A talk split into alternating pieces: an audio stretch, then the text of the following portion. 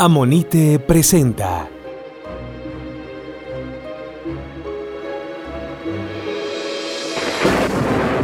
Frankenstein y la chispa de la vida.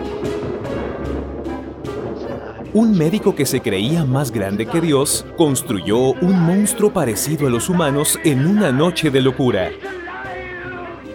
Utilizó sus estudios, lo que leía en los libros para darle vida a una criatura pero fue tan malo el ser, tan despiadado, que Mary Shelley, la mujer que contó esta historia, no dio los detalles de cómo fue creada la bestia que asustó a gran parte de la humanidad. ¿Por qué?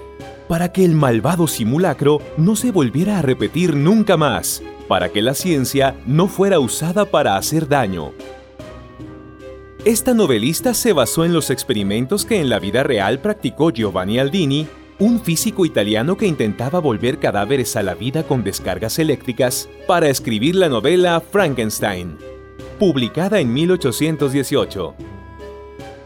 Y es que durante la época de Aldini, unos años atrás de la novela, la electricidad y el movimiento se asociaban con la vida, Finalmente, muchos años después, estudios demostraron que la electricidad no es necesaria para que la vida aparezca, sino que el agua y las sustancias que forman a los humanos son las que generan la electricidad.